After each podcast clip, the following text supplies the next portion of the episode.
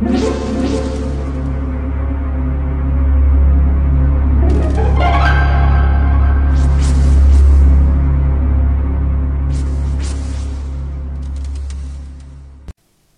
家好，我是小依依，欢迎收听一分钟破案。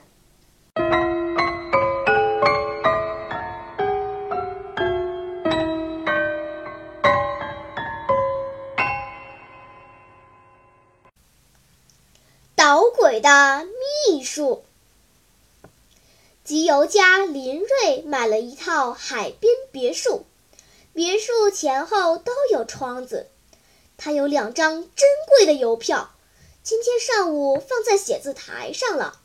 写字台前的窗子当时开着，不料风太大，与这扇窗相对的窗子突然被风吹开，一张邮票被吹到了窗外，被带进了大海。风停半小时之后，在警察局工作的朋友刘思来访。林月约他在房前海滩上散步，谈了这件事。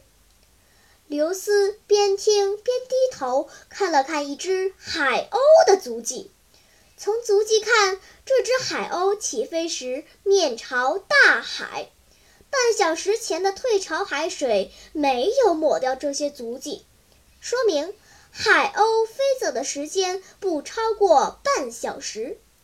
刘思问。是您亲眼见到邮票被吹到窗外的吗？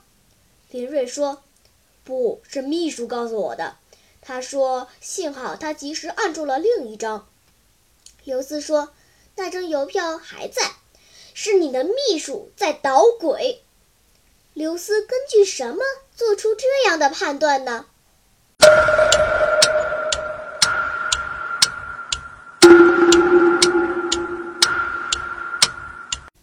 你想出答案了吗？现在是拨开云雾探寻真相的时刻。因为海鸥是逆风飞行的，海鸥起飞时足迹的方向证明风是从大海吹向陆地的，所以那张邮票绝不会被穿堂风吹进大海。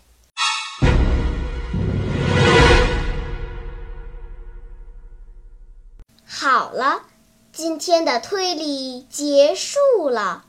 小朋友们，你喜欢听悬疑推理故事吗？